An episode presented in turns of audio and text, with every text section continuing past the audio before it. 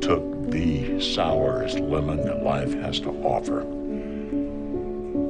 and turned it into something resembling lemonade. Algo parecido a Limonada, un podcast sobre DC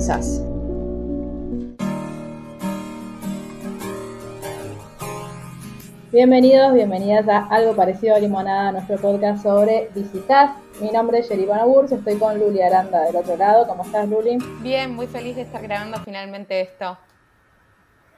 Y este, como ya dijimos, va a ser un podcast en el que vamos a analizar capítulo a capítulo esta serie maravillosa que nos está rompiendo la cabeza a todos y a todas. Y que yo creo que de repente tuvo un boom, porque hasta hace un, un par de años la mirábamos nosotras. Sí, nadie más. Sí, sí, sí, no había Este. tanto, como que no era tan popular. No sé si fue la cuarentena, pero me parece que no, porque ya un par de meses antes, medio que ya la, yo ya escuchaba que, que se nombraba más. Sí. De hecho, eh, una de mis amigas, eh, Nati, que le mando un beso, eh, la empezó a ver por recomendación mía y la terminó antes que yo. No. Y fue como, no, ¿por qué no haces esto? Lo que pasa es que no la Este- podés eh, dejar de ver. Es increíble. Es increíble. Eh, pero bueno, vamos a hacer, vamos a empezar con la temporada 4. ¿Por qué? Porque es la última temporada que, que, acá- que, ve- que vimos, es la última temporada que está al aire. Y es la que acaba de Eh, terminar aparte, ¿no? Esta Y es la que nos tiene más manija. Exacto. Em, yo creo que de todas las que vi hasta ahora, es la que más me gustó. Eh, de Pero- todas las temporadas, decís. Sí, Pero te quedan todavía por ver un par de capítulos que ya Pero para a la mí me semana quedan- que viene, para mañana, pero digo, para el próximo Sí. episodio, Podcast ya está. ya le hayas liquidado. igual quédense tranquilos y tranquilas que cuando hablamos de un capítulo, hablamos solo de este capítulo. Es decir, si ustedes vieron este capítulo, pueden eh, escuchar este podcast y no vamos a spoilear nada de esta temporada. Vamos a Y si hacer Lucila llega a spoilear algo, si Lucila llega a spoilear algo, que es como su, su característica, su costumbre, yo lo edito. Claro, es su superpoder, yo lo edito. Eh, por si no nos conocen, nosotros también tenemos un podcast en el que hablamos de series, libros, actualidad y demás yerbas, eh, que se llama literalmente, y tenemos un Instagram que es literalmente el blog, donde hay varias cosas. Eh, así que si quieren comentarnos sobre DC Sass, si quieren contarnos qué les parecen estos episodios, si no están de acuerdo con nosotras, si quieren Si debatir, nos quieren discutir, no. claro. claro, nos escriben a arroba literalmente el blog en Instagram. Y creo que esos son todos los avisos parroquiales. Sí, totalmente. Vamos a que- meternos directo con el capítulo del que se trata, vamos a hablar al menos en este encuentro, que es el primer capítulo de la cuarta temporada, que se llama Strangers, que salió el 24 de septiembre de 2019, o sea, hace escasos cuatro meses, eh, porque, como bien sabemos y como hemos hablado más de una vez en nuestro podcast de literalmente, las series yankees se dividen en dos. Digo, está- Ah, bien, yo tengo razón, se dividen en dos. Está, no, te lo estoy explicando para que vos lo entiendas. Tenemos la primer parte donde empiezan en septiembre, octubre las series, se van como Sí. de vacaciones para las fiestas y retoman en enero. Entonces, Claro, esta- igual se van, ¿cómo? se van de vacaciones para se van de vacaciones para molestarnos a nosotros porque ellos ya grabaron todo antes. Sí, no, de todas formas, me parece que en realidad tiene que ver, pensándolo con una cuestión más capitalista, eh, con cuestiones de audiencia. Sí, obvio. Eh, en Navidad nadie mira la tele. Se supone que estás con amigos, digo, la gente, hay mucha migración interna en Estados Unidos, entonces todas las clases y las vacaciones y todo se cortan para que la gente pueda viajar a sus pueblos de donde son oriundos. eh, y mirá mi pobre angelito. y mirar mi pobre angelita, tal cual, o irse de vacaciones. Eh, mi familia está en Las Vegas. No, ¿en dónde estaba? En Los Ángeles. Y Nueva York. York. Mi familia está en Los Ángeles y yo en Nueva York. No, o en Miami, ni me acuerdo dónde estaba la familia de pobre Kevin. Bueno, no tiene nada que ver eso. Entonces, No, pero acá analizamos todo. Em, como es, en esta primer parte es que sale obviamente el primer capítulo de esta cuarta temporada. El director, no sé quién es, es Ken Olin, pero nada, está bueno saberlo. Y como parte de los directores, o del grupo de escritores, en realidad no de directores, está el creador de la serie, que es Dan Fogelman. Que decimos, A quien le debemos tanto. Exactamente, con tres, cuatro más que no nos importan, pero lo importante es saber que el creador es parte de eh, uno de los que escribió este capítulo. ¿Y cómo Es responsable de las decisiones. Exactamente, si, hay, si algo no nos gusta, ya sabemos a quién echarle la culpa. Sí, lo robamos en Twitter y en Instagram. Perfecto. ¿Cómo empieza ayer el capítulo?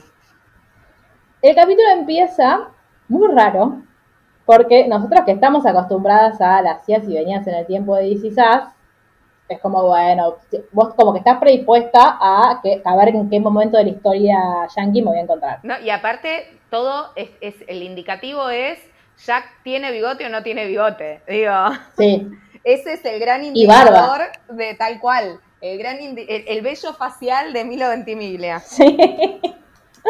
Y sí, por Dios, qué hombre. Mira, mira qué hombre Jack Pearson. Los amo. Eh, entonces empieza con un chico Hashtag, ¿no? que hashtag, sí. Ah, el hashtag oficial de este podcast será que hombre Jack Pearson. Exactamente. Pueden utilizarlo, sean libres de utilizarlo. Se los prestamos. Eh, claro. Un chico que está en su departamento, que está con un perrito, que aparentemente tendría, porque todavía no lo sabemos, algún problema de visión. Pará, ¿vos te diste cuenta que era un problema de visión? Yo, Yo pensé que estaba algo. borracho. no, no, yo sospeché algo con cuando fue lo del perro. Ah, que viste que se cae y como que el... ahí me, me resultó raro y por algo en la mirada de él me pasaba que no mm, yo como que la mirada de él se la estaba como medio perdida entonces yo decía "Al- algo extraño tiene después ya en la siguiente escena que aparece como como él estaba desayunando y el perro le, Sí. le quiso dar a comer al perro y se le rompió el plato termina yendo a desayunar a, sí, a desayunar a un diner sí. y entra ya con el bastón y con los ojos, con sí, los anteojos, hacía mucha falta. claro. No hay que ser Y ahí claro. terminé de confirmarlo. Yo pensé que estaba en pedo cuando lo vi, ¿eh? La primera vez. O sea, la, la No, yo, yo tenía una sospecha. De hecho, te escribí preguntándote cosas. Y, pero me escribiste a las 3 de la mañana y yo ya estaba en el quinto sueño, seguramente. Ah, sí, por eso le- les cuento que eh, yo miro 16 de madrugada y Luli está durmiendo. Entonces yo agarro y le escribo por WhatsApp cosas, tipo, bueno, apenas van pasando mi reacción, y entonces ya la mañana se despierta, las lee y se ríe. Esa es nuestra dinámica diaria. Claro.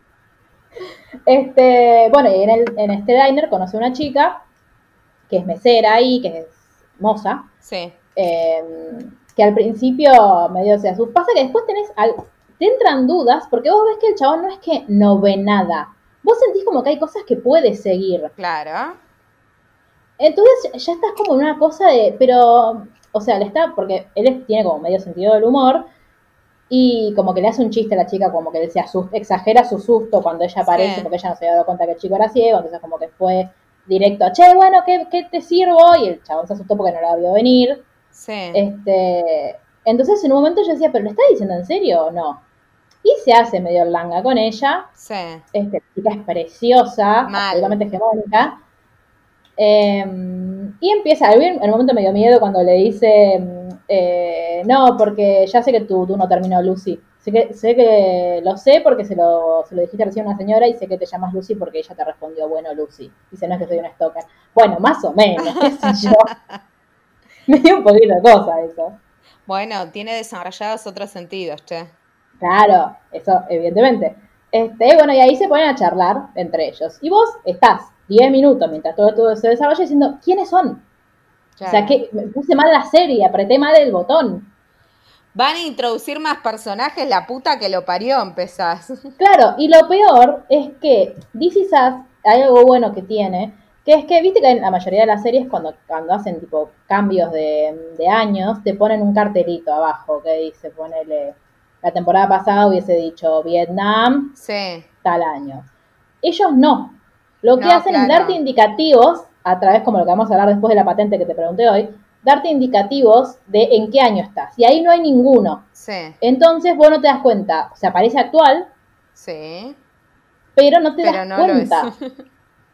claro. Claro, pero no te das cuenta en ese momento. Entonces yo estaba como, eh, no sé, o sea, yo esperaba que en, en el coso ese apareciera de repente algún personaje que yo conocía. Claro.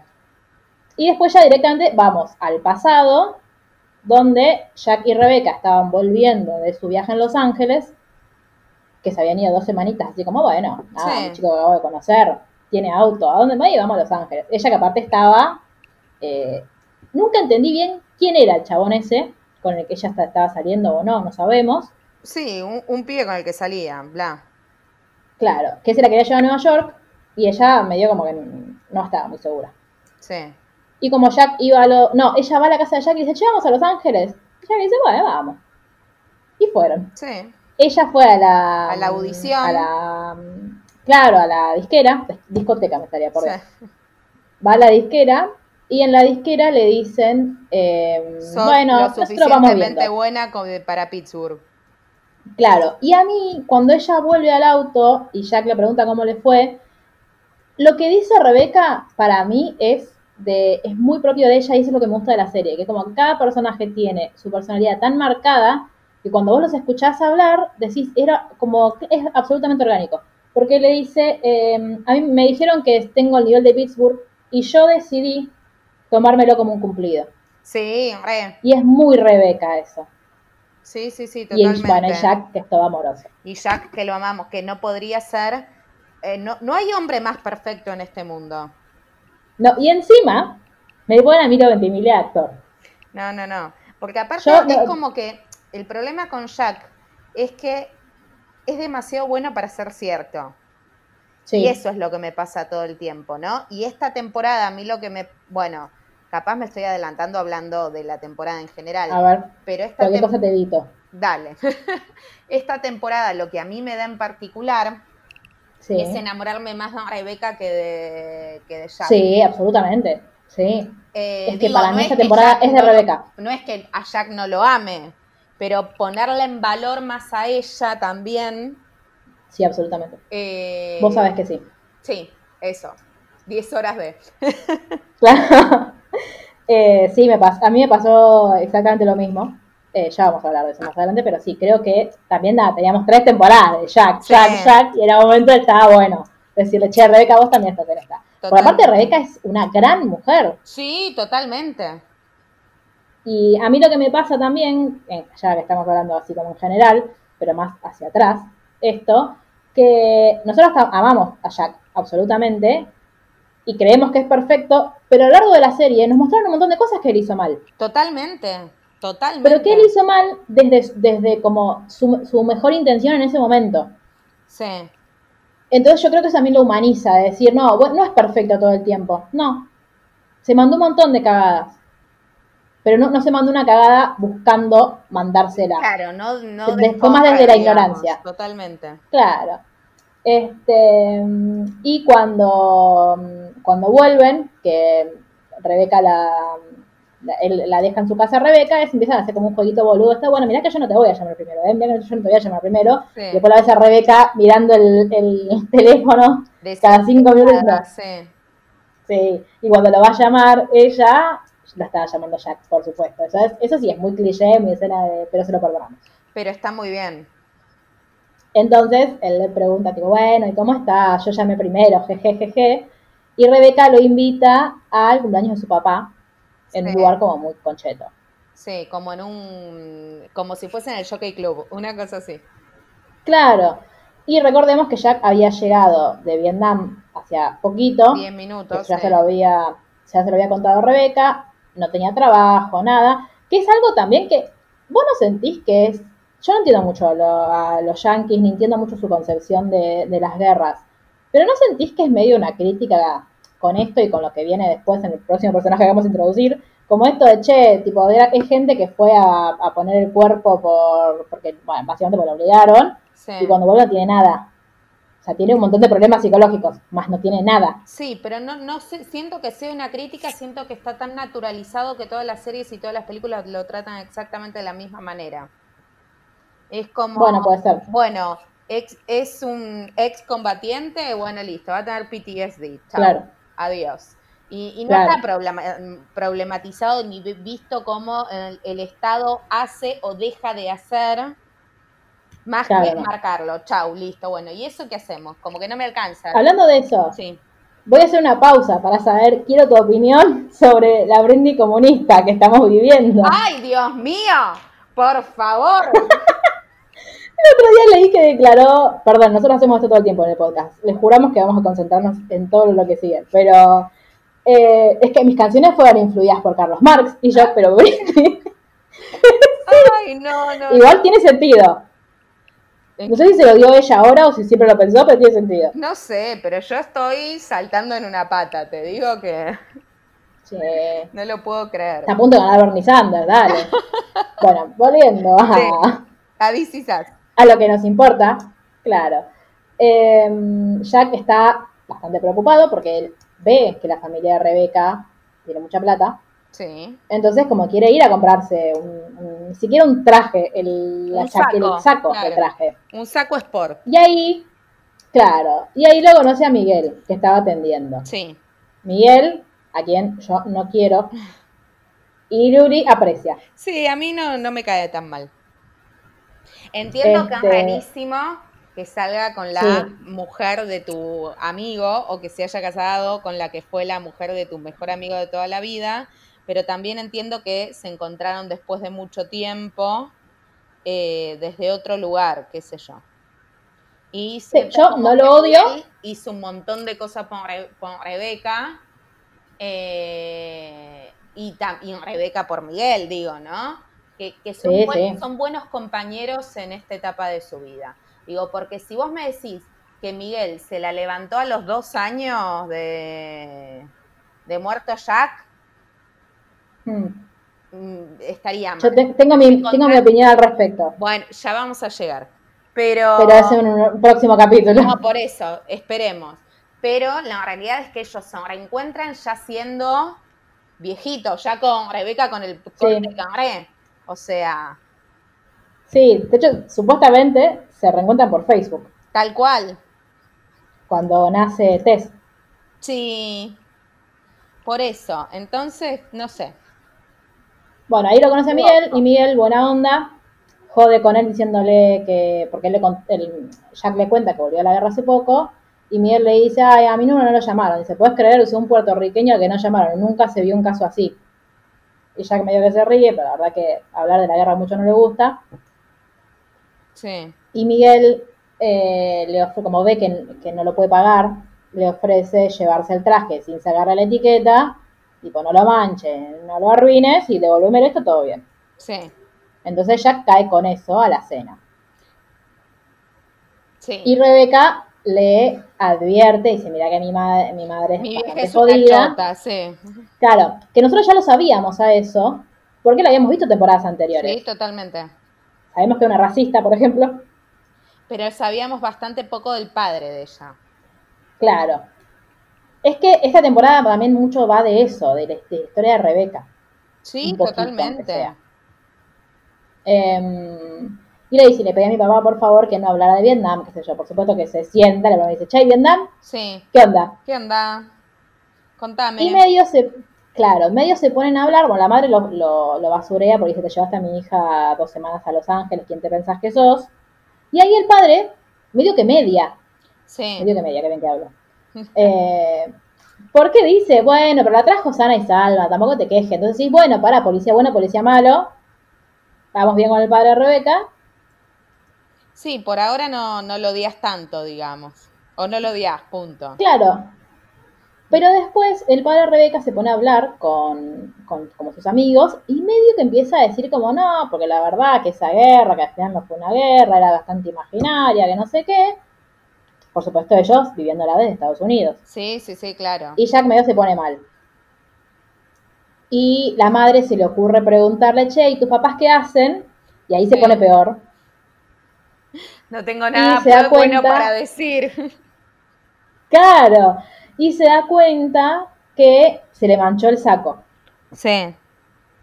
Entonces se va al baño a limpiarse el saco y hace algo muy propio de Jack Pearson, que es serenarse y tratar de respirar. Y Sí. decir como, bueno, tranquilízate, como, yo creo que lo que hace es como concentrarse en esto, de decir tipo, son unos forros, son una mierda, pero yo a ella la quiero, entonces me tengo que fumar tranca.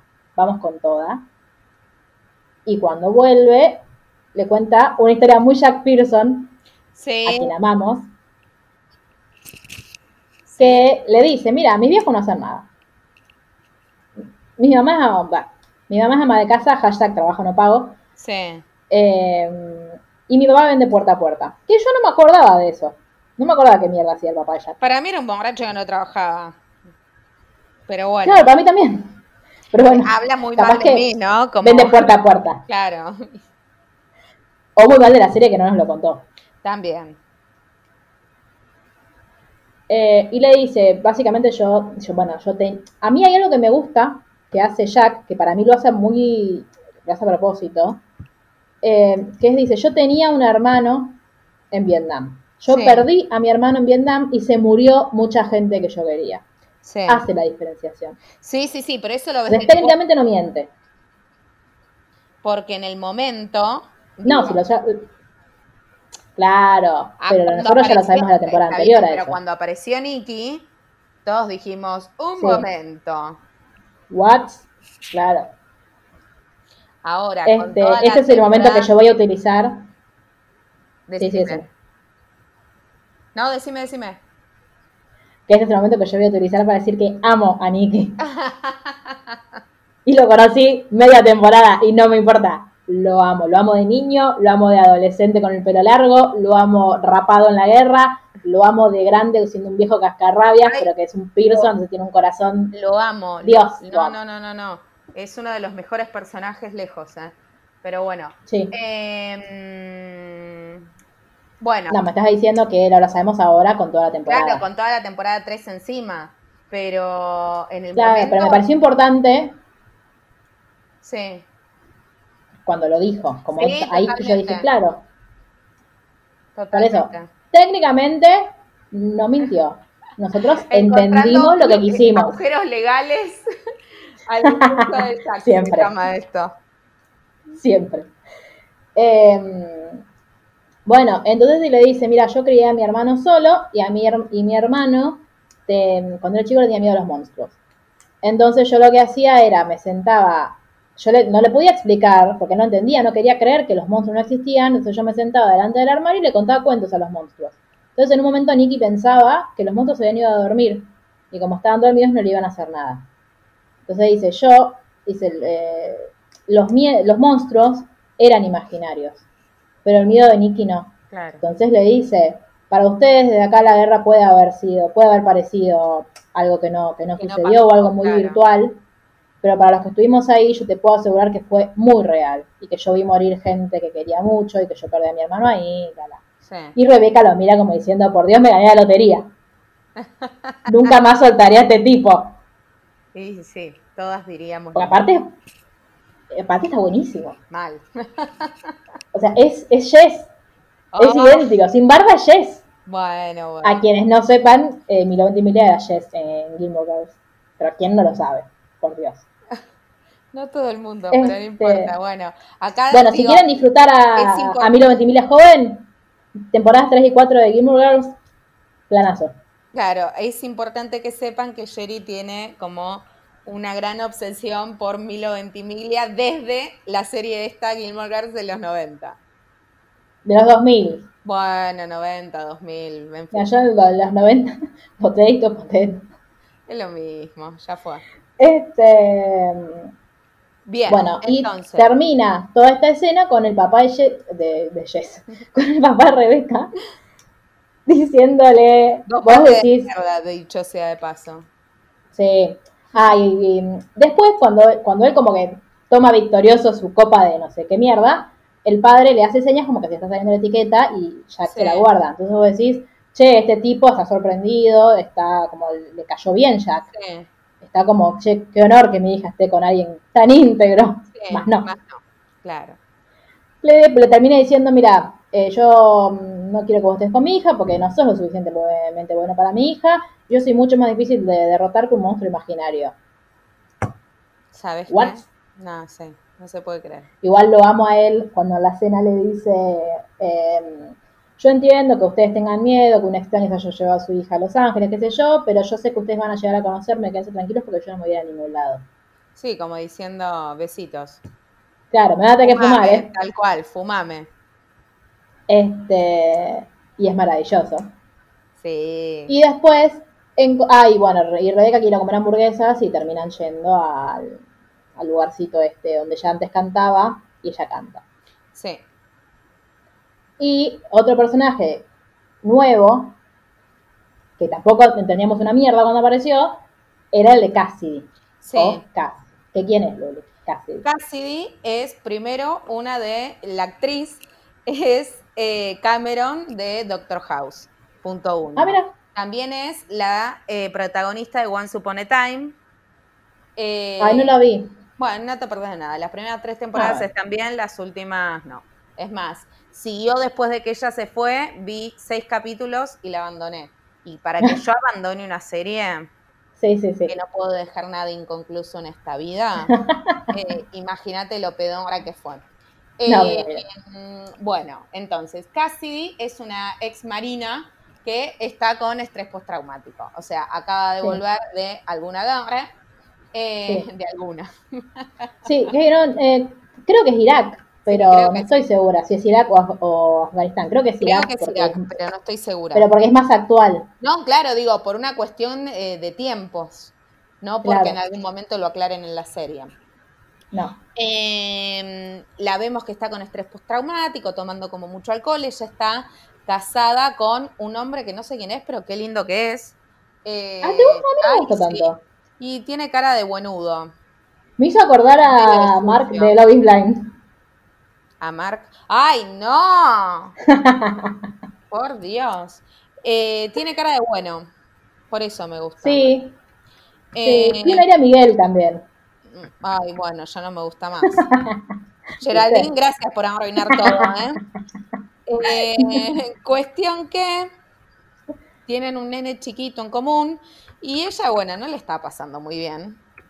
Eh, No, porque aparte de eso, no tienen ayuda cuando vuelven. Tienen, o sea, ¿sirve para algo esos grupos a los que van? eh, yo te yo, Lucila, te diría que no, pero bueno, qué sé yo. Para quien no sepa, Lucila es psicóloga. Si la Claro. necesitan, le escriben. Eh, los, los grupos sirven cuando están complementados con otra cosa. El grupo solo, Claro. Mm, Para mí no, no es muy, no es de mucha utilidad.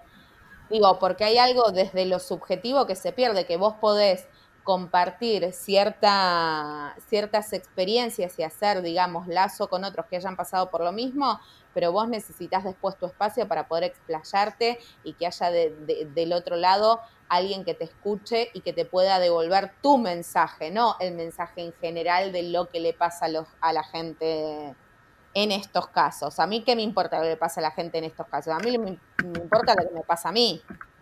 Claro, y hay una cosa que siempre me pregunté, que quizás vos lo sabrás mejor, que es, ¿a vos puede el Estado, por ejemplo, en este caso, que eh, vuelven de, de una guerra o vuelven de un servicio, como le dicen ellos, ¿puede el Estado obligarte a ir a terapia? Obligarte como obligarte, no, pero supongamos, si vos estás recibiendo algún tipo de paga o algo así, que sea como a contraparte de presentar Claro, que fuiste, que cumpliste con, con- como si fuese el calendario vacunatorio para Claro. la OUH, bueno, igual, pero eh, con algún servicio de salud mental. claro, Lo que porque debe ser jodido. Es que sí, no, no debe ser para nada fácil. Lo que pasa que aparte, eh, el gran problema es que nada, si te falta una pierna te das cuenta. Si no te Claro. sentís bien o si estás atravesando una, una depresión, digo, muchas veces uno no se da cuenta, piensa que nada, que es algo pasajero y ya va a pasar y después a lo mejor hace dos años que todo lo que haces te cuesta mil, un montón o estás tan acostumbrado a que todo te cueste que ya no te das cuenta. Claro, de hecho Cassidy no va a esto hasta que como que termina explotando en algo que es, es- es muy grave que sucede, pero si no, ella antes no- ni pensaba en ir, estaba No. como en esa. No, claro, por eso.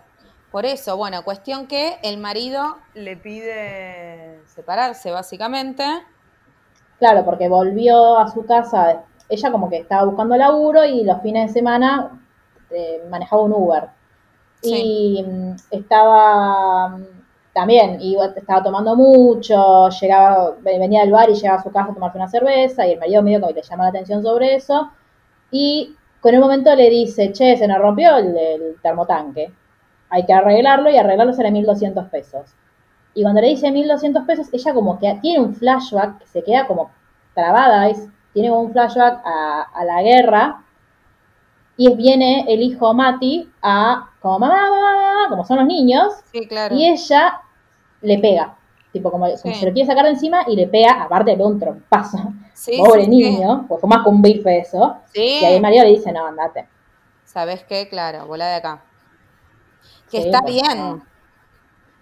Sí, por supuesto, pero ahí ella hace el clic, Sí, claro.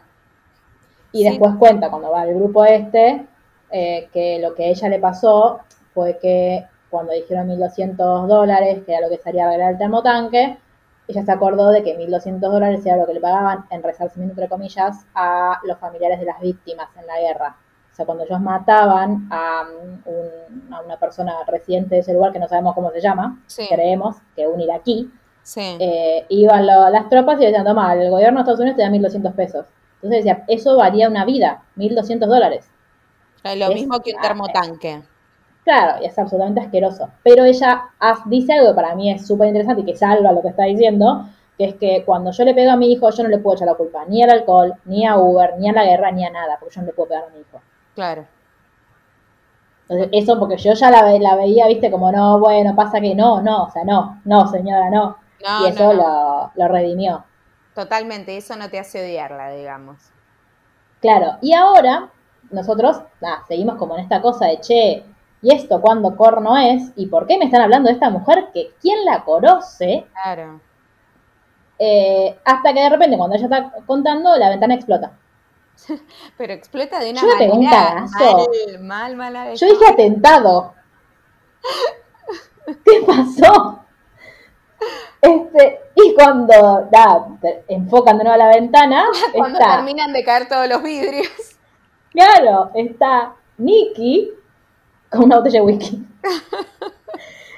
Y quedás, no entendés menos, por lo menos ahora sabés que están en, como en el presente de ellos. Sí. Igual es el presente, creo que hablan ya de 2019. Sí, no sé mal. exactamente qué año es, pero sí. Pero claro, pero es- no, no es, no es 10 años atrás. es no, ahora. no, no, es ahora. porque hablan de Instagram, y hablan de un montón, y la música que escuchan también es bastante actual. Este, y vos decís, ¿qué tiene que ver Nicky en todo esto? ¿Y por qué tiró una, una silla por la ventana? Porque al principio, yo por lo menos, pensé que se había tirado a ella. Sí. Como que la vio por la ventana y Sí, se la tiró. sí, yo dije. ¿de dónde la conoce? ¿De dónde se conocen? Sí, mal. Este, entonces ahí sabemos que eso es el presente. Y después, el otro personaje nuevo que encontramos es un adolescente que estaba en algún barrio de una ciudad que no sabemos cuál es, hablando que está como muy pendiente del celular, como muy adolescente, y los amigos le dicen, deja, deja de joder, deja de joder, y le estás obsesionado con esa chica, le Sí.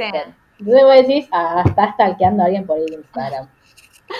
Sí. Pero después dice, ay, si vos tuvieras una chica como ella, también estarías obsesionado. Y yo dije, ¿a dónde va todo esto?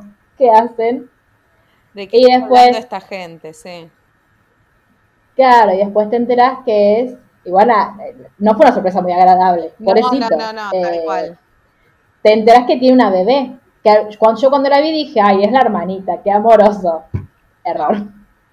El niño es un padre. Es la hija. eh, eh, un padre soltero adolescente. Claro. Que encima parece más chiquito de lo que es, porque creo que dicen que tiene 16 o 17. Para mí tiene me parece 12. 15. Sí. Claro, 12. O sea, aparte es peticito. Y te muestran más o menos como eh, la vida de él, esto que tiene una hija, que, que vive con sus dos padres, que los padres laburan, él dice que como que sus padres viven bien, pero tampoco viven tan bien, eh, Sí. que la madre es más estricta que el padre. Pero seguimos sin saber por qué está ahí y qué año es.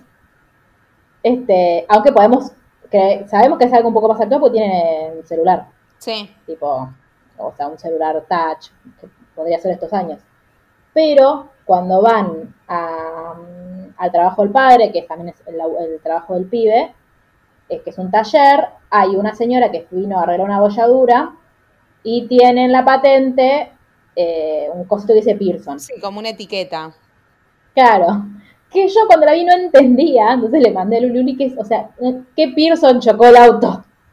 No. Porque viste que los yankees hacen eso, que le ponen su nombre a, la- a las Pero, patentes. pero es la patente, no un- una pegatina. Pero pareció una patente eso. Entonces decís, No, ah, claro. ¿A cuál de los tres te lo imaginás pegando, poniendo de patente Pearson? Y a, Coso, a Kevin. Pero Kevin no pondría Pearson, pondría, no sé, Manny. Este, entonces ahí sabes que el, el presente también y que están en Filadelfia, que es donde, eh, Randall se Randall. acaba de mudar con su familia. claro, y acaba. aparte es donde, donde es concejal. Sí. Claro, se mudaron porque él es concejal allá. Claro, que todavía no entendemos bien qué corno es, si así es lo mismo que, acá ser concejal. No, pero, Pero, bueno, no- es, no- es político. El día que hagamos un podcast sobre política estadounidense, Yankee. claro, vemos. Ahora no Lo aclararemos. Dejamos un Este- pin para que lo quiera tomar y aclararlo y se lo cuente a alguien que le importa. Claro, mándenos papers con información. Tal cual. Eh, y vos de nuevo decís, ah, qué bien es el presente, qué mierda me importa quién es este chico. Claro. ¿A O sea, ¿de importa dónde? quién es Malik? ¿Dónde, dó- dónde está lo importante? Eh, y en un momento vos ves que como el, el pibe está muy preocupado por, eh, ya sabemos que en Estados Unidos no cuentan con privilegio enorme y el derecho garantizado que tenemos nosotros a la educación pública y gratuita, eh, él está preocupado porque no tiene plata para pagarle el jardín de infantes a la bebé Sí. y le va a preguntar como, yo creo que es el dueño del taller, no entiendo muy bien, porque para ser el dueño, el padre de Malik lo forrea bastante, viste, Sí. que lo boludea, le dice así, anda para atrás. Este, y Malik se le acerca cuando le va a pagar y le dice, che, yo sé que vos tenés otro negocio, guiño, guiño. Y el chabón medio que dice, no, andate de rajada acá, que con tu viejo no sé qué. Y él le dice, sí, sí, bueno, pero yo no soy mi papá y yo necesito pagarle las cosas a mi hija, qué sé yo. Entonces él queda diciéndole como, bueno, cuando tengas edad te voy a llamar para mis negocios. Que todos suponemos que es un tranza. Sí, sí, sí. O algo Más no que lo sabemos. eh, como bastante alejado de la ley en principio. Claro, algo ilegal. Eh, y el padre, Ve algo ahí. sí, Que no le a todo esto, el padre es el otro doctor de Doctor House.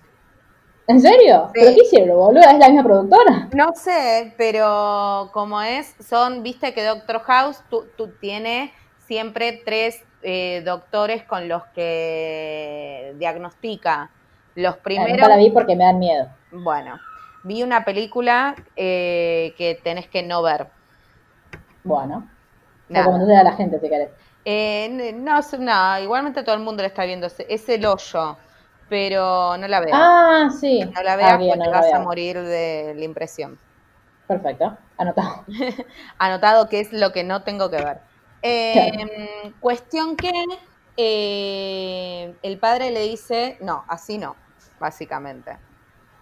Sí, le da como una charla sobre la responsabilidad, de cómo él pasó de estar en la misma que, que en la que está Malik, de che, la responsabilidad es, una, es un rompedero de huevos, a después cuando dice, yo también estaba como por el, yendo por el mal camino, pero cuando tu vieja quedó embarazada de vos, yo me di cuenta que yo, mi responsabilidad era ser un buen ejemplo para vos y tratar de darte todo lo que yo te, todo lo que yo podía. Y entonces ahí la responsabilidad dejó de molestarme y se convirtió en algo que yo tenía que hacer y que hacía con gusto. Sí. Todo muy This Is Us. Y le termina proponiendo que eh, él tenía como una parrillada. Es que tenía como un asalto de los que hablábamos el otro día. salida, no sé. Claro. Eh, party, algo de eso. claro, entonces le dice, vos andá, que yo me quedo con la bebé. Y él va. Y él es como medio, viste, el popular. Pero no sé si popular popular, pero es como que bastante gente lo quiere. Sí. Sí, Y vos decís, bueno, me van a explicar en el momento que Katzo está pasando con este pibe y cuando llegan a la fiesta esta viene una chica y le dice, "Ay, te quiero presentar a alguien. Y le presenta a ella. sí. Está preciosa. Mal. Y aparte está como muy feliz, no sé, me gusta un montón todo el desarrollo de personaje que tuvo en Sí. estas temporadas. Cómo se fue soltando, cómo el, no sé, cómo, cómo te das cuenta que ella se relaja y empieza a disfrutar de la oportunidad nueva que tiene, de la familia que le tocó. Sí. Y es muy maravillosa. Y amo su vínculo con Randall.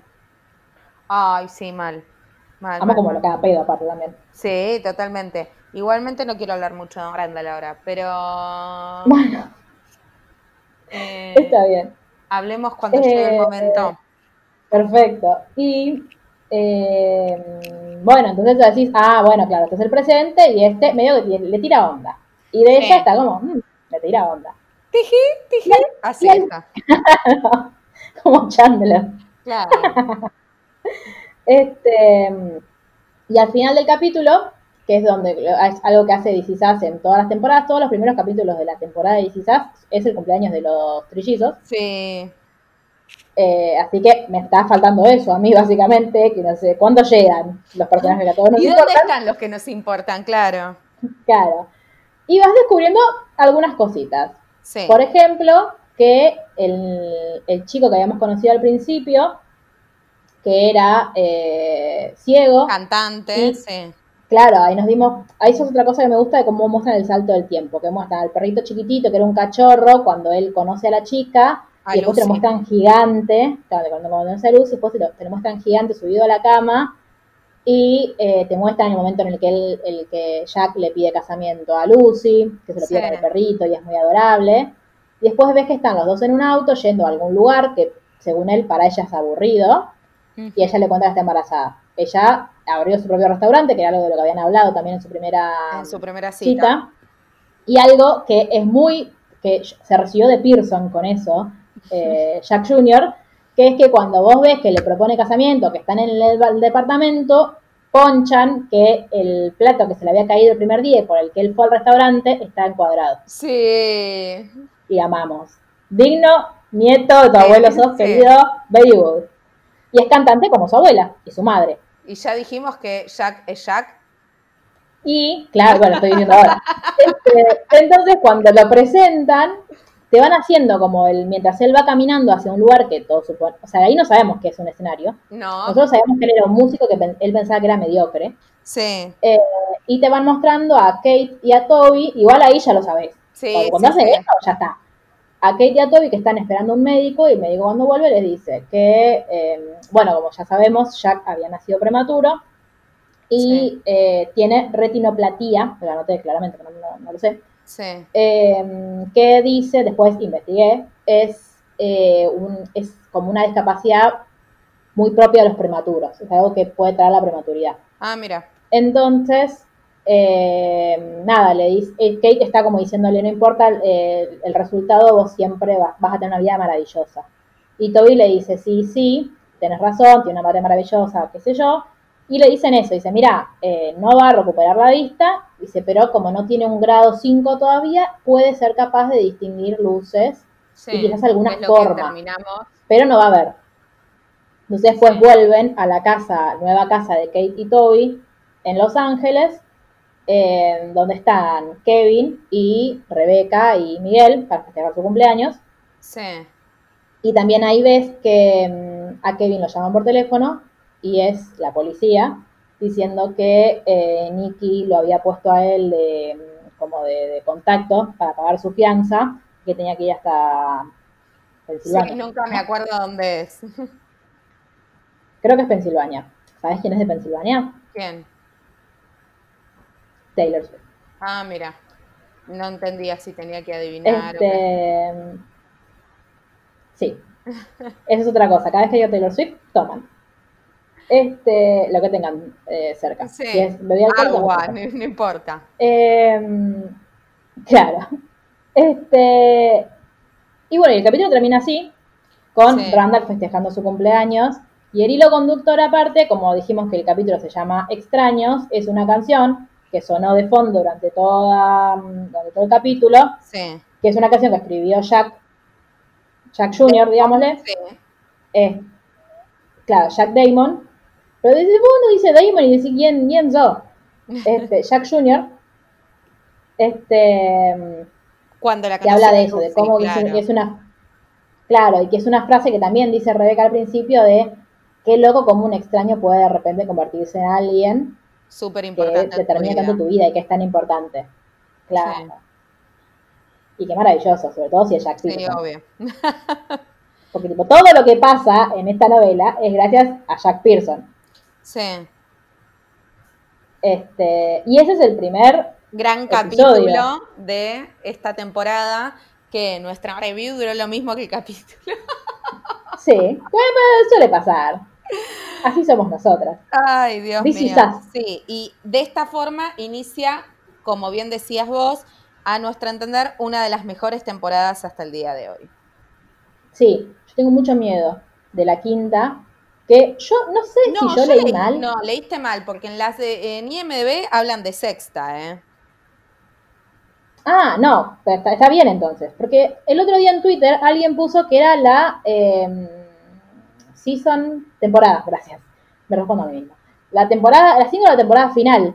Y yo dije, ¿cómo que final? Si ven arreglado por seis temporadas, pero bueno, me quedo más tranquila. Y- Igual pinta que va a ser la final, eh, ¿La que viene? ¿o no? ¿La que viene o la otra?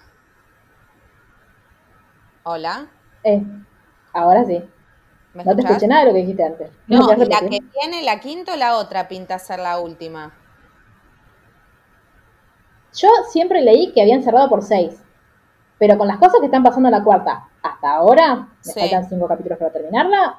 Yo siento que, que en la quinta la re podrían cerrar también. Para mí es que técnicamente la pueden cerrar en cualquier lugar. El tema es hasta dónde quieren contar.